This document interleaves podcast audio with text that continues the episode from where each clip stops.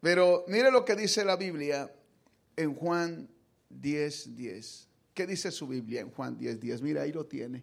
Ahí va a salir. Ahí va a salir el versículo. Yo les voy a hablar sobre prosperando con Jesús. Y mira lo que dice el versículo, que el ladrón vino sino para qué. El ladrón no viene sino para hurtar, matar, destruir. Note, note cuáles son las características del enemigo. Nosotros como pueblo de Dios tenemos muchos enemigos. Uno de ellos, primeramente, es el diablo. Lo segundo es el mundo. Y lo tercero, nuestra carne.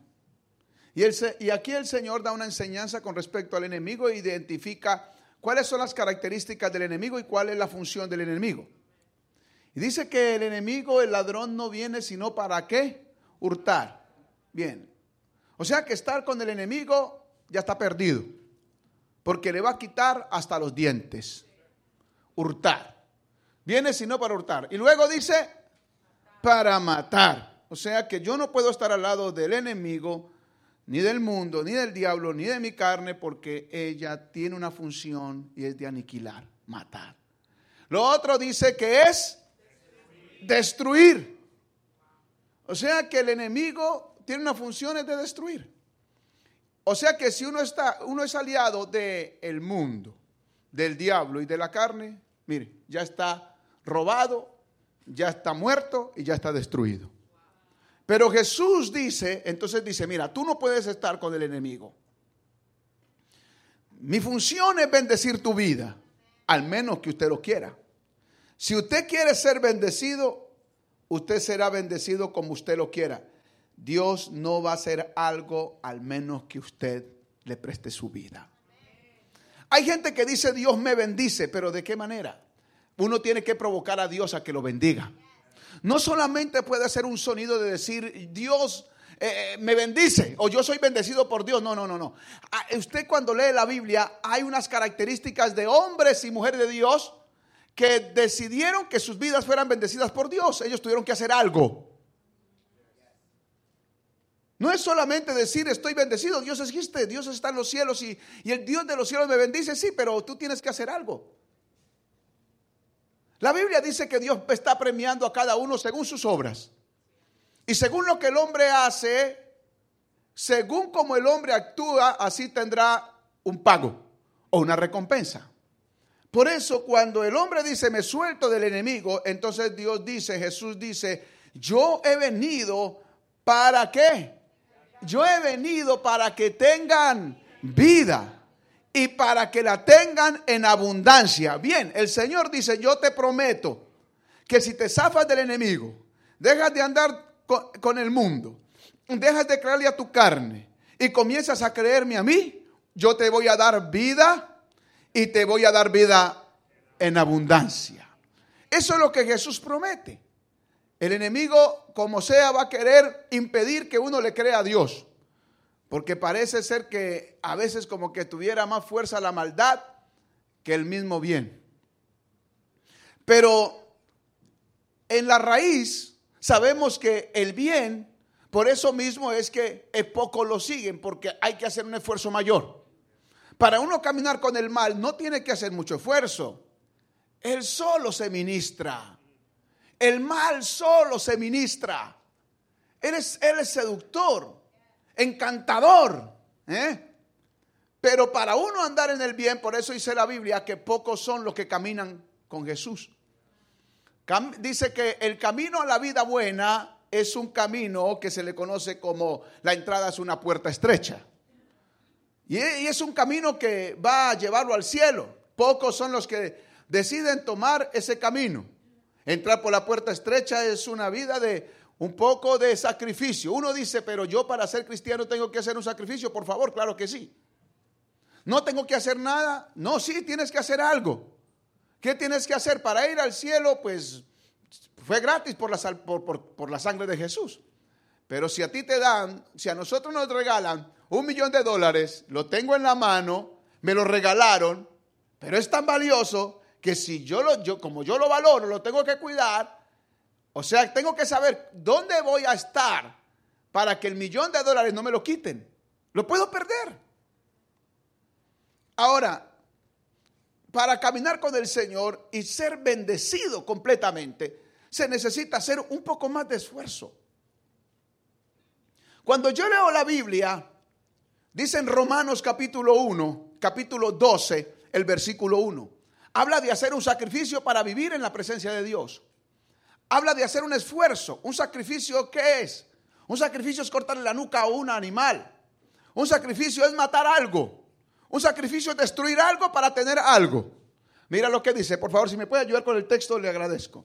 Romanos capítulo 12, el versículo 1 y 2. Estoy hablando sobre prosperando con Jesús. Diga conmigo, yo prospero con Jesús. Prosperando con Jesús. Mira lo que dice. Así que hermanos, os ruego por las misericordias de Dios que presentéis vuestros cuerpos en qué? Hay gente que cree que todo va a llegar así porque simplemente digo soy cristiano, soy un hijo de Dios y todo va a llegar así de repente y de la nada. La gente que se acostumbra a, a tenerlo así como todo gratis es gente que fracasa. Uno a veces quiere hacer el mínimo esfuerzo para tenerlo todo. Pero para lograrlo, todo va a tener que hacer un esfuerzo más. Aún la Biblia dice, si te, si te piden que lleve una milla, pues eh, tienes que tener la capacidad para llevar dos. Si te piden que lleve una carga una, una túnica, pues esfuérzate para llevar también la capa, entrega la capa. Vas a tener que hacer un esfuerzo mayor. Y aquí dice su palabra que presentéis vuestros cuerpos en sacrificio Diga conmigo, el sacrificio es de Dios. Crea que para usted levantarse a las 3 de la mañana o a las 4 de la mañana a orar es un sacrificio. Un sacrificio tener que soltar esa, esa cobijita caliente que tiene. Ya tiene 10 años con esa cobija y entre más vieja mejor es. Qué cosa tan tremenda. Esa cobijita de lana, Dios mío, con ese frío y uno envuelto en esa cobijita. ¿Ah? Y entonces el Espíritu Santo le dice, levántate a orar cuatro de la mañana. Y uno dice, ¿cómo no? Espera un momento. Levántate a trabajar. No, un momentico, cinco minutos más de sueño. ¿Eh? Y todo se convierte en ¿qué? En una vida fácil. En la vida hay dos cosas. O tú, o tú te sacrificas por lo que quieres o sacrificas lo que quieres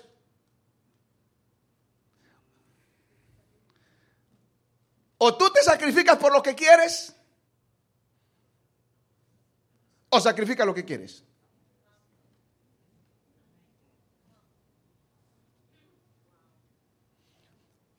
O te sacrificas por la presencia de Dios o sacrificas la presencia de Dios. O sacrificas tu salvación o te sacrificas por ella. Pero Jesús se sacrificó por mí. No, no, no, sí, Jesús se sacrificó por ti, te dio la salvación, la vida eterna.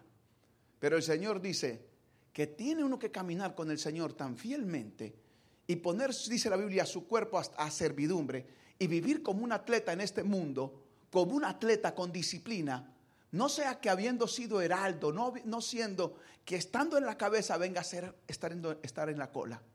No sea que venga a ver, siendo un, alguien tan grande, venga a ser reducido a nada. Porque muchas veces cuando uno ya lo tiene todo es donde uno se relaja y uno teniendo ya no puede, no puede tranquilizarse, uno tiene que seguir con un ritmo cada día mayor. Por eso hay mucha gente que llega a un punto de su vida donde su vida se estanca. Su vida se frena, la productividad espiritual, familiar, económica se estanca, se quedan congelados. ¿Pero por qué? Por eso, mire nada más, por eh, falta de sacrificio. Cuando yo veo a un Daniel que es bendecido, yo veo a un Daniel entregado al sacrificio. Daniel, Daniel, diga conmigo Daniel. ¿Quién era Daniel? Daniel fue el hombre que conquistó Babilonia. Fue el hombre que, que, eh, que convirtió a Nabucodonosor y a Darío con su sabiduría, con su inteligencia, con su consejo. Fue alguien descrestante. Y uno dice es que yo quiero ser alguien descrestante, alguien impactante, pues va a tener que esforzarse y hacer un sacrificio más. Es que yo quiero tener una casa impresionante de, yo no sé qué tipo de casa quiere tener. Ay, yo quiero tener un carro tal. Y es que, eh, sí, pero yo no sé cómo hacerlo. Pues la Biblia dice, esfuérzate. Esfuérzate y sé valiente. Pero para caminar con el Señor, escuche, hay que hacer un esfuerzo. Hay que hacer un sacrificio de fe. El enemigo le dice a uno, no, no, no, mira, usted nomás quédese tranquilo que Jesús ya lo hizo todo por usted. Y de esa gente hay montonera amargada. De esa gente hay multitudes frustrados que ya no tienen, eh, perdóneme que yo sea tan franco, pero hay gente que el matrimonio se les acabó porque dejaron de trabajar por él. Llevan años y dejaron de trabajar por su matrimonio. Pensaron que se construiría solo y que Jesús era el que le iba a levantar su matrimonio. Entonces le entregaron el matrimonio a Jesús y ellos dejaron de trabajar por él. Ah, no es que mi matrimonio Dios lo guía, sí, pero Jesús puso la responsabilidad en ti. No es que Dios es el que me lleva al cielo, pero Jesús puso la responsabilidad en ti. Ahora con tanta situación que estamos viviendo, no que la pandemia y, los virus y tantas cosas, la gente se ha ido acomodando, inconscientemente ha ido cediendo, ha ido cediendo su, su relación con Dios. Se ha ido descuidando tal, al punto donde ya, ya, no, ya, ya no, no, tienen culto ni siquiera online. Porque es, eh, la gente dice, no, que yo estoy conectado. Pero hay mucha mentira. La gente prende el celular, pero está en la cocina. Y, se va al patio y está lavando ropa y está ponen el celular en, una, en un punto donde, para que crean que está ahí conectado. Pero no está conectado, está completamente desconectado. Amén, gloria a Dios por los cultos virtuales. Pero el internet jamás podrá reemplazar la casa de Dios. Gracias a Dios por, por, todo este sistema que se ha ido presentando en los últimos tiempos, pero esto no puede reemplazar la casa de Dios. Eh, eh, hay gente que está, mire, el enemigo está trabajando duro, está socavando y, y, los está enfriando. ¿Sabe para qué? Para matarlos. Y todos los hombres de Dios tuvieron que hacer un sacrificio más para poder llegar al lugar que querían llegar. Yo veo un Daniel esforzado. Cuando yo leo un Daniel, Daniel dice, y la Biblia dice, y propuso en su corazón no contaminarse con la comida del rey.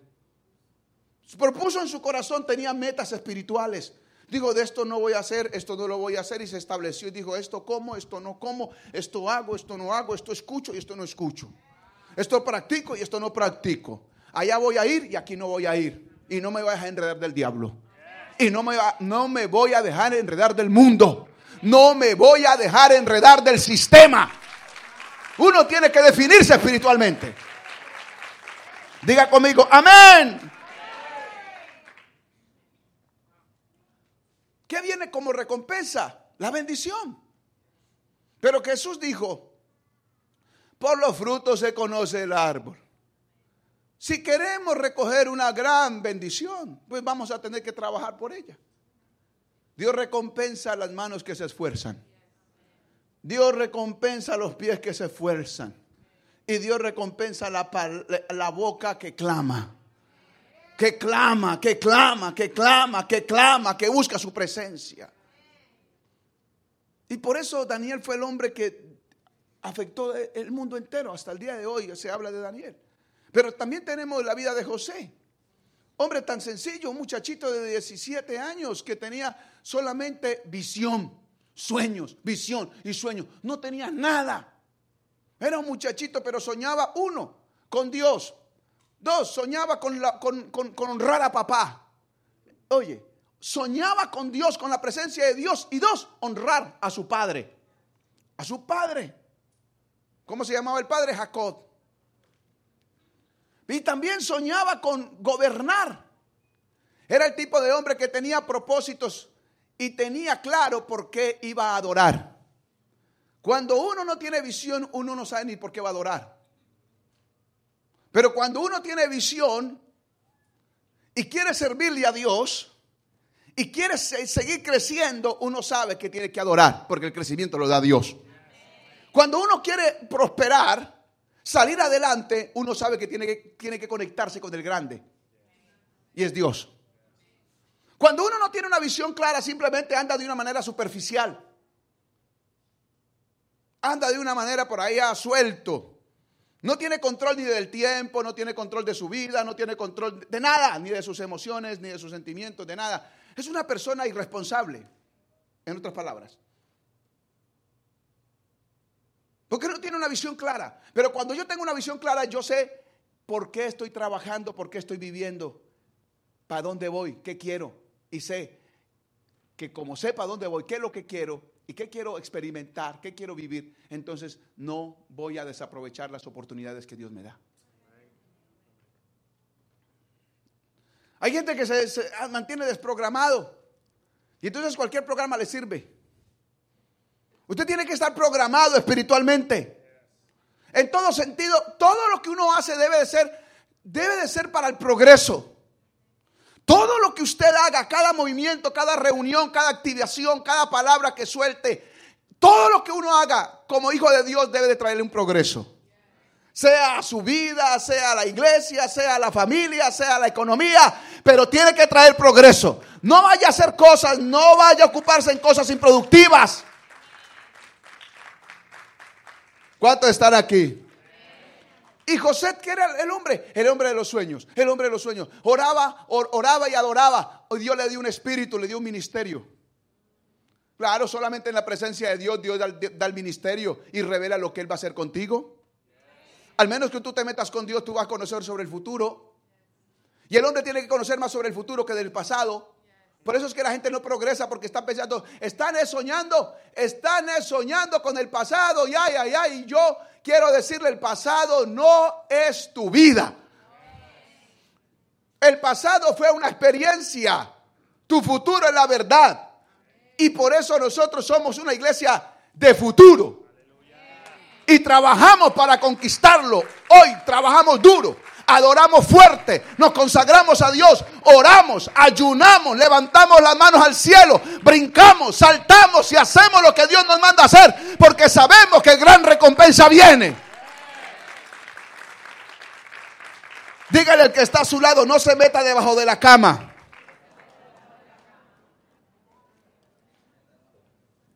Una lámpara no se pone debajo de la mesa. Y en este tiempo, mucha gente se ha escondido y Dios se lo va a demandar.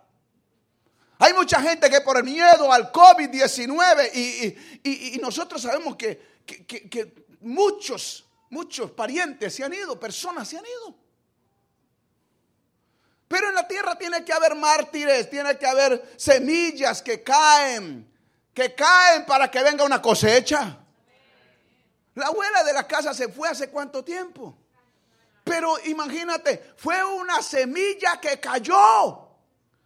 Una semilla que cayó para que venga una gran cosecha. Hombres y mujeres que se adorarán a Dios y cuando recuerdan a esta mujer, la recuerdan como un árbol que dio fruto.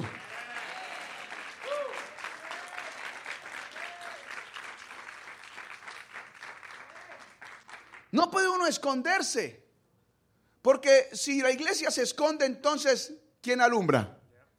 Si la lámpara se esconde o se mete debajo de una mesa en tiempo de oscuridad, entonces ¿para qué sirve la, lámpara?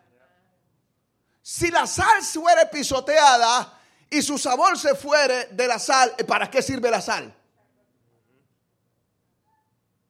Si la iglesia en este tiempo se arrincona y dice, no voy a la iglesia porque se me aparece la mano peluda, el coco, el diablo. No. Eso sí, uno dice, pero mire, ¿sabe? El problema de la, de, la muerte es que uno esté vivo.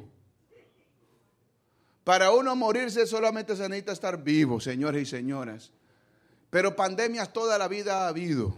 Y le voy a decir, y esta que estamos viviendo tampoco será la última. ¿Cómo? ¿Usted me está dando una mala, una mala profecía? sí, por eso cuando José enfrentó el mundo, escuche, Dios lo estaba preparando a José para, para, para bendecir al mundo en tiempo de pandemia. ¿Cómo? Por eso José a los 17 años fue conectado con el Padre y Dios lo conectó con una visión. Lo conectó con el, escúcheme, Dios lo conecta con el Padre. ¿Quién era el Padre? Jacob. Una realidad, el hombre tiene que ser instruido para poder crecer. El hombre que crea que solo puede vivir y sin instrucción y sin, sin padre está, está acabado. Todos necesitamos ser mentoreados, dirigidos, guiados, pastoreados. Cuando uno cree que ya no necesita de un pastor es porque está listo para condenación. Porque la Biblia dice que los pastores son los que velan por las almas. Por eso la Biblia dice que Jesús dejó las 99 se fue a buscar la, la ovejita perdida. ¿Por qué se descarrió esa vieja oveja? Se salió del redil. Y por allá la encontró chillando y temblando de frío. Pero si en la casa estaba bendecida la ovejita. Pero se fue de la casa, de la casa. Se metió debajo de un, de un alambrado. Y se metió por allá por otros corrales. Y después el pastor fue buscando las ovejas y, vio que faltaba una. Y dijo, ay, esta oveja chillona, hombre. Se fue que a buscar mejores pastos.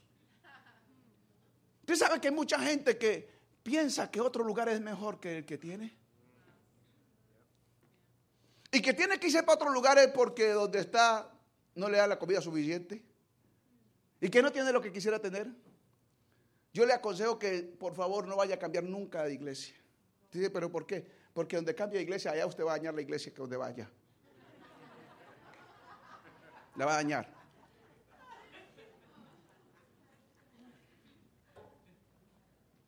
Claro. Uno piensa que la iglesia, que la iglesia eh, no me gusta, claro. Porque uno anda buscando lo, lo que supuestamente algo que lo excreste a uno. Y donde uno va, uno daña. Y por eso uno, donde vaya, entra en un proceso de sanidad y de restauración. Y donde quiera que vaya, Dios, Dios dice, estoy tratando contigo. Usted puede estar donde quiera y Dios está tratando contigo en la playa, en la casa, en la cocina, donde sea. Dios te está ministrando, te está restaurando, te está ayudando. Y hasta que termines este proceso en la tierra, podemos decir obra terminada. Mientras tanto, dile al que está a su lado, tú estás en proceso. ¿Cuántos alaban al Señor? Y necesitamos que se levanten las voces de los profetas en la iglesia. Que se levanten los profetas, que se levanten las profetizas y comiencen a declarar la palabra de Dios en toda parte y a sacar de los encierros a los mismos hermanos en la fe y decirle en la casa de Dios, tú estás seguro. En la casa del Señor es donde Dios envía bendición. Ahora José comienza a soñar. Y luego entra el proceso. Los hermanos odiaron a José porque era, más soñador que ellos. Los hermanos comienzan a aborrecer a José porque José soñaba más que ellos, tenía una mente más amplia que ellos, pensaba en grande. Pero luego dice que los hermanos, José era tan humilde, José, diga conmigo, era tan humilde, que el padre llama a José y le dice, venga, mi hijo, yo necesito que usted vaya a Siquén y averigües por el estado de tus hermanos. Y los hermanos ya acababan de tener guerra con José, lo habían, lo habían querido matar en la misma casa. Pero José era tan humilde que no, no, no, no interrogó lo que, lo, que, lo que su papá le mandó a hacer. Él no dijo, pero he tenido problemas con mis hermanos, ahora usted me va a mandar allá a las fieras. José no razonaba. Hay cosas que uno no puede razonar, hay cosas que se pueden razonar y otras que no. Hay unas cosas que yo no debo interrogar y otras cosas que sí las puedo interrogar. Pero las autoridades fueron hechas para dirigir a un pueblo. Y la obediencia es para crear un corazón humilde y dispuesto. Y uno sabe que es humilde solamente cuando lo, lo mandan. Usted se da cuenta quién es usted cuando le comienzan a decir, usted le toca lavar los baños mañana. Y yo que tengo el Rolls Royce me mandaron a lavar los baños. Y yo que soy el dueño de la empresa, el jefe, ¿cómo pues? Yo pensé que a mí me iban a poner a contar los diezmos y las ofrendas. No porque se los roba. ¿Cómo se los roba? Sí, claro. El que no es fiel en lo poco, en lo mucho, no lo pone el Señor. Porque el que no es humilde para obedecer, ¿cómo podrá contar la gloria de Dios? Y Dios comienza a, crear en el corazón un corazón dispuesto, diferente, mentalidades diferentes, corazones diferentes. Eso es evangelio. Evangelio es carácter. ¿Qué hizo Dios con José, con el soñador? Comenzó a formarle un carácter, un hombre de Dios, un hombre serio, responsable, humilde, capaz, capaz de, de someterse a Dios, a las autoridades, de respetar a los demás. Y dice que José entonces, José fue enviado por por su papá a donde sus hermanos y José dijo, lo que tú digas, padre, eso voy a hacer. Una de las cosas que debemos hoy, hoy volver a, retomar en nuestro espíritu es el espíritu de la obediencia a nuestros padres o a las autoridades espirituales que Dios ha puesto en nuestra vida. Diga conmigo, amén. Eso será lo que va a catapultar tu vida. Esto no es cuánto yo oro, escúcheme, esto no es cuánto yo oro, esto no es cuánto yo ayuno, esto no es cuánto yo canto, sino cuánto obedezco. Porque según los principios divinos, el Señor dice que para Dios es mejor la obediencia que los sacrificios. Y si vas a hacer, y si va a ser un sacrificio, que sea un sacrificio basado en la obediencia. Diga conmigo así, diga conmigo, eso es así. Y José se fue donde sus hermanos. Obedeció, fue, fue. Y cuando llegó allá, bueno, lo entregaron, hicieron todo lo que le hicieron a José. Pero lo más bonito es que Dios pone a José, lo, pone como un esclavo y permite a José ser esclavo. Y no renegó en tiempo de la esclavitud. Es proceso. Dios estaba formando el corazón de José y llegó a la casa de Potifar. Y Potifar dice: Mira, eh, usted es un hombre inteligente. Dígale que está a su lado, usted es inteligente a José siempre lo trataban como alguien superior. Algo tenía José que otro no tenía. Por favor, algo tiene usted que otro no tiene. Uno tiene que identificar que lo que yo tengo que otro no tiene. Y todos tenemos algo que otro no tiene. Por eso no envidiamos lo que otro tiene. Porque el otro tampoco no tiene lo que yo tengo. Por eso no lo envidio a nadie. Porque yo soy la envidia de todos. ¿Por qué? Porque si alguien quiere lo que yo tengo, me está envidiando. ¿Y yo por qué voy a envidiar a otro? Si yo también sé que Dios me ha dado lo mío. Dígale que está a su lado, Dios te ha dado lo tuyo.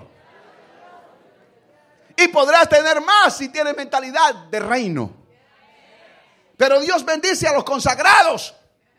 Diga conmigo, Dios bendice a los consagrados. Ahora el, Potifar le dice, el hombre que compra a José, le dice, mira, yo tengo una familia muy bonita. Eso creía Potifar, hasta que la mujer fue probada. Uno puede creer que es uno íntegro, hasta que es probado con, con alguien alrededor de uno que sea desleal. Por eso yo, doy muchas gracias, yo doy gracias a Dios por los, infieles. ¿Cómo? Yo doy gracias a Dios por los desleales. ¿Cómo? Porque a través de la deslealtad y la infidelidad de otros es prueba mi lealtad. Alguien tiene que conectarse, un leal tiene que conectarse con un, con, un, desleal. Porque él te va a seducir a que sea desleal. Y si tú eres leal, nunca, nunca le cederás. Diga conmigo, eso es verdad. Eso es verdad. Hay gente que, ay, pero es que esa porquería de, de hombre de leal, eso, eso, infiel, eso. Eh, no, no, no, no. Es muy importante en la vida de uno la gente que no tiene principios. Porque ahí tú conoces tus principios.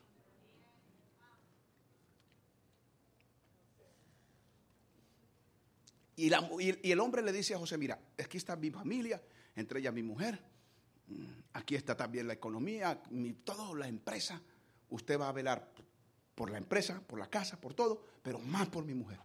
Y se fue el hombre confiado en José. ¿Eh? Porque la lealtad es reconocida cuando nos entregan y la autoridad se va. Y nos deja ver cómo funcionamos. A ver, ¿cómo funcionas? El que trabaja el ojo siempre la va a embarrar. El que trabaja para Dios todo lo va a hacer bien.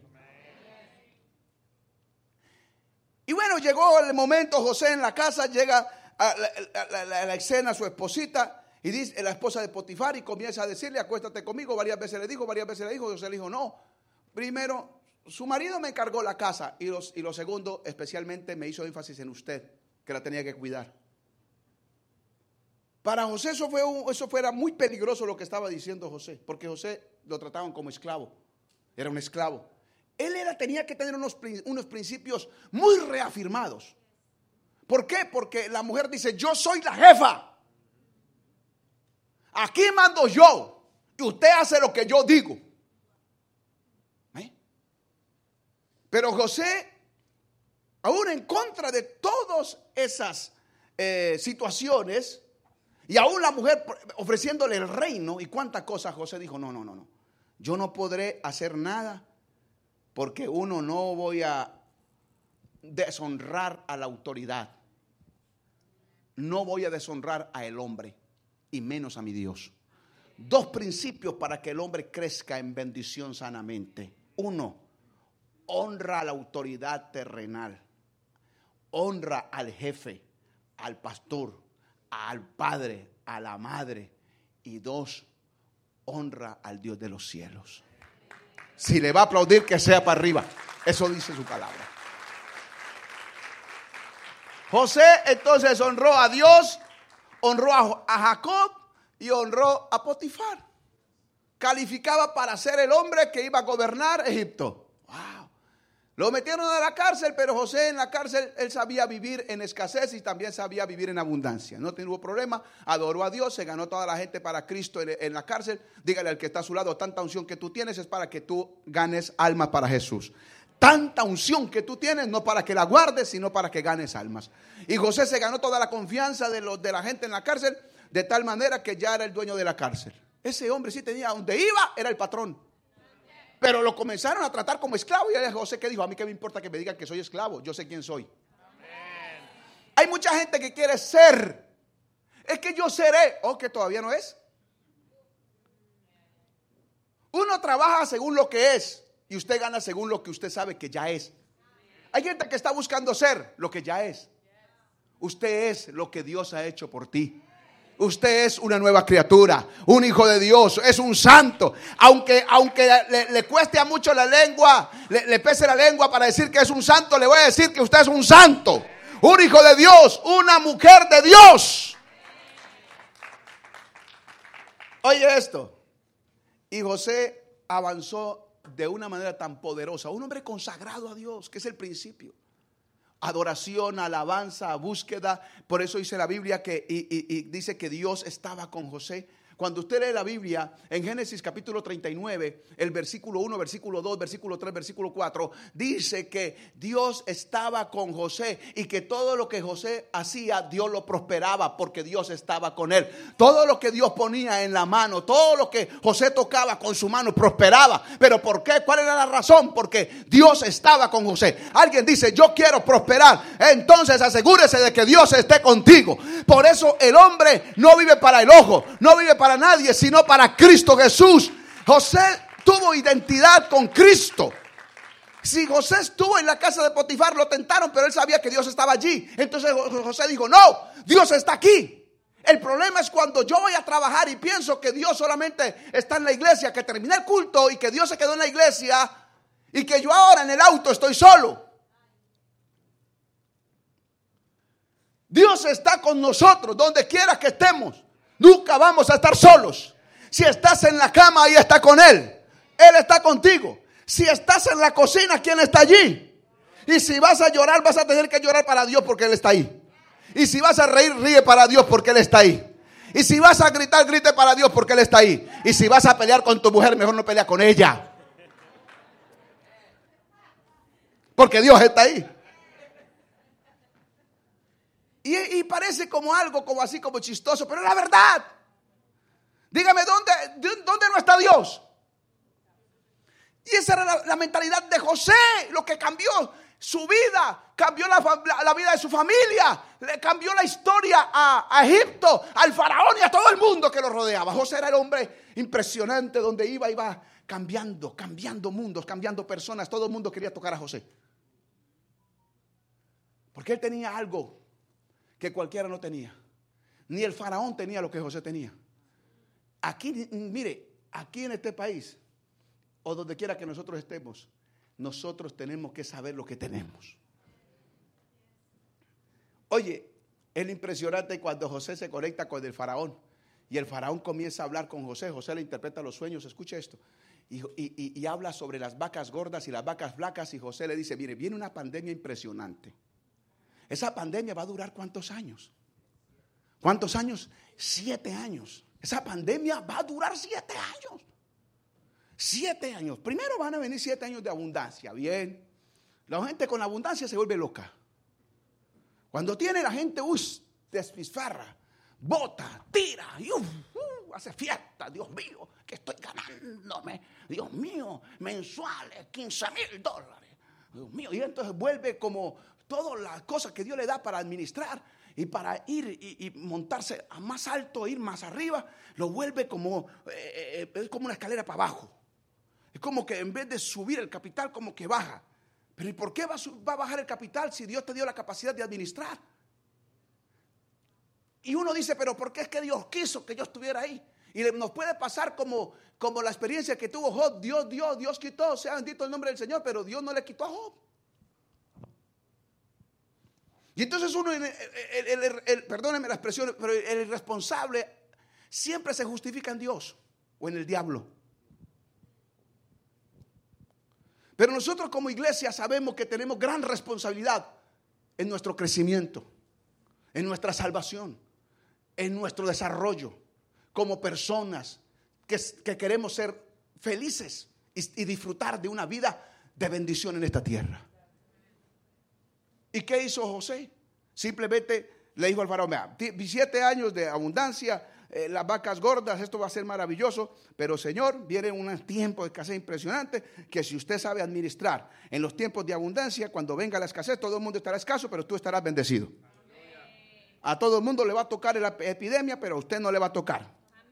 Hay gente que está diciendo, yo no sé cuándo me va a tocar a mí el COVID-19. No, no, no, a usted no le va a tocar eso. Pero ¿cómo? Si a otro le toca el problema de cada, de cada uno, usted, usted se mete con Dios y Dios... Cada uno tiene su propia unción, bebé. Cada uno tiene su propia fe. Y que según su fe, así cada uno ministra. Diga, diga, amén. Y lo bonito de José, escuche esto y que esto es lo que traemos hoy. ¿Cómo, cómo prosperamos con Jesús? José no tuvo espíritu de egoísmo para entrenar al faraón. Faraón era un hombre muy poderoso. Y, José hubiera podido decir, este, a este impío yo que le voy a enseñar. No, y lo hubiera podido menospreciar. Escúcheme, José que no tenía, él tenía la unción, pero no tenía lo que Faraón tenía. Y cada uno necesitaba lo que el otro tenía.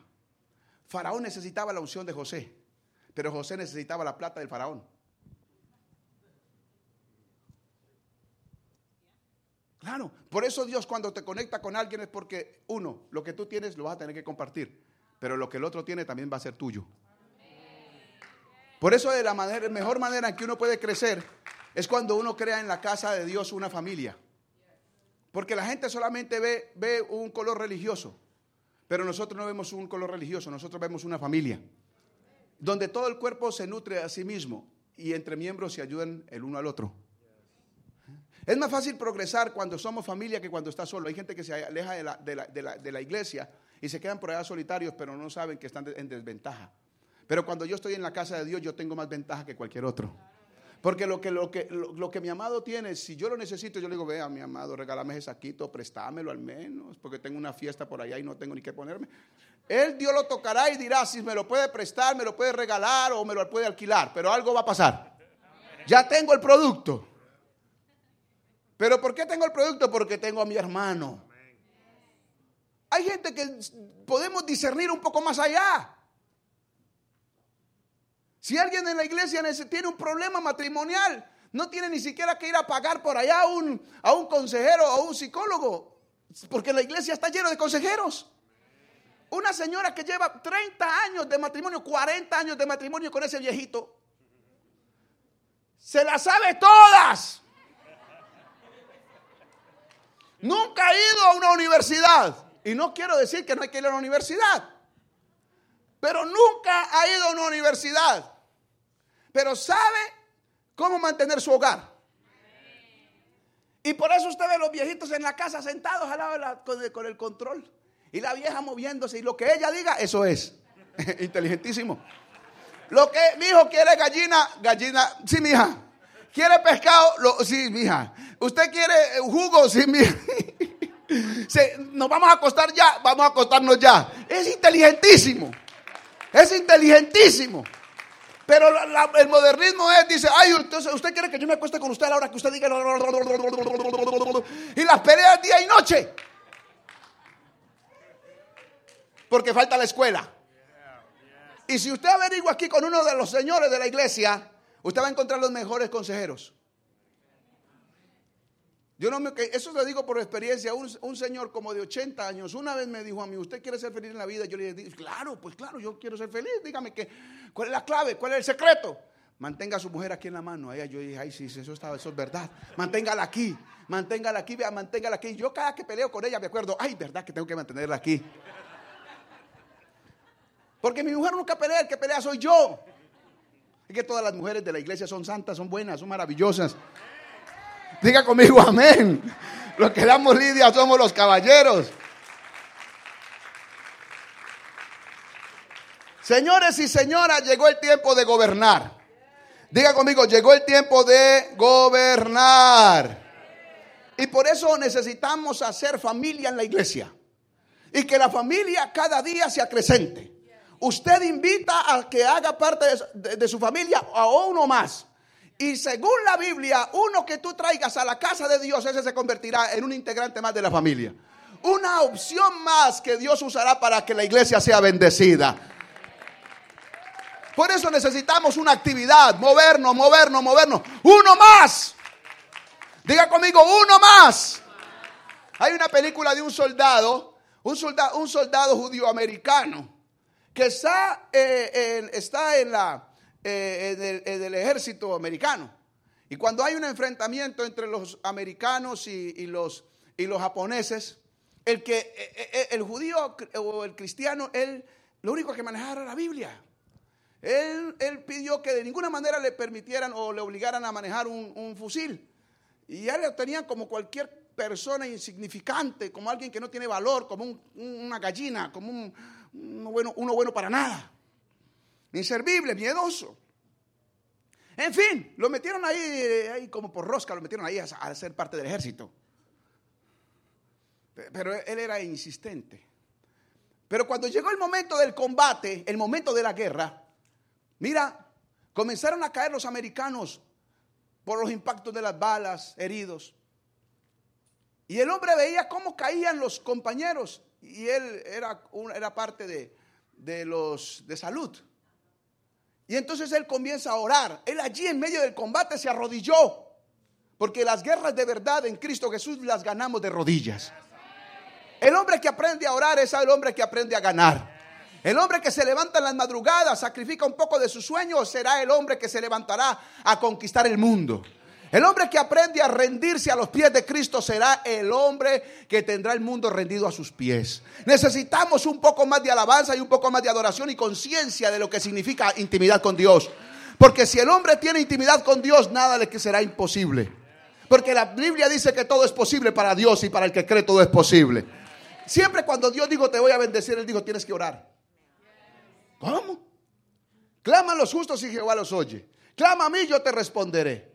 Orando en todo tiempo. Tú no oras, aprende. Yo no voy a orar, yo soy oración. Porque dice orando en todo tiempo, con toda oración y súplica por todos los santos, en todo tiempo. O sea que usted me está diciendo que ore en todo tiempo. Sí, porque tú eres oración. Tú estás en el carro, estás orando. Usted está desayunando, está orando.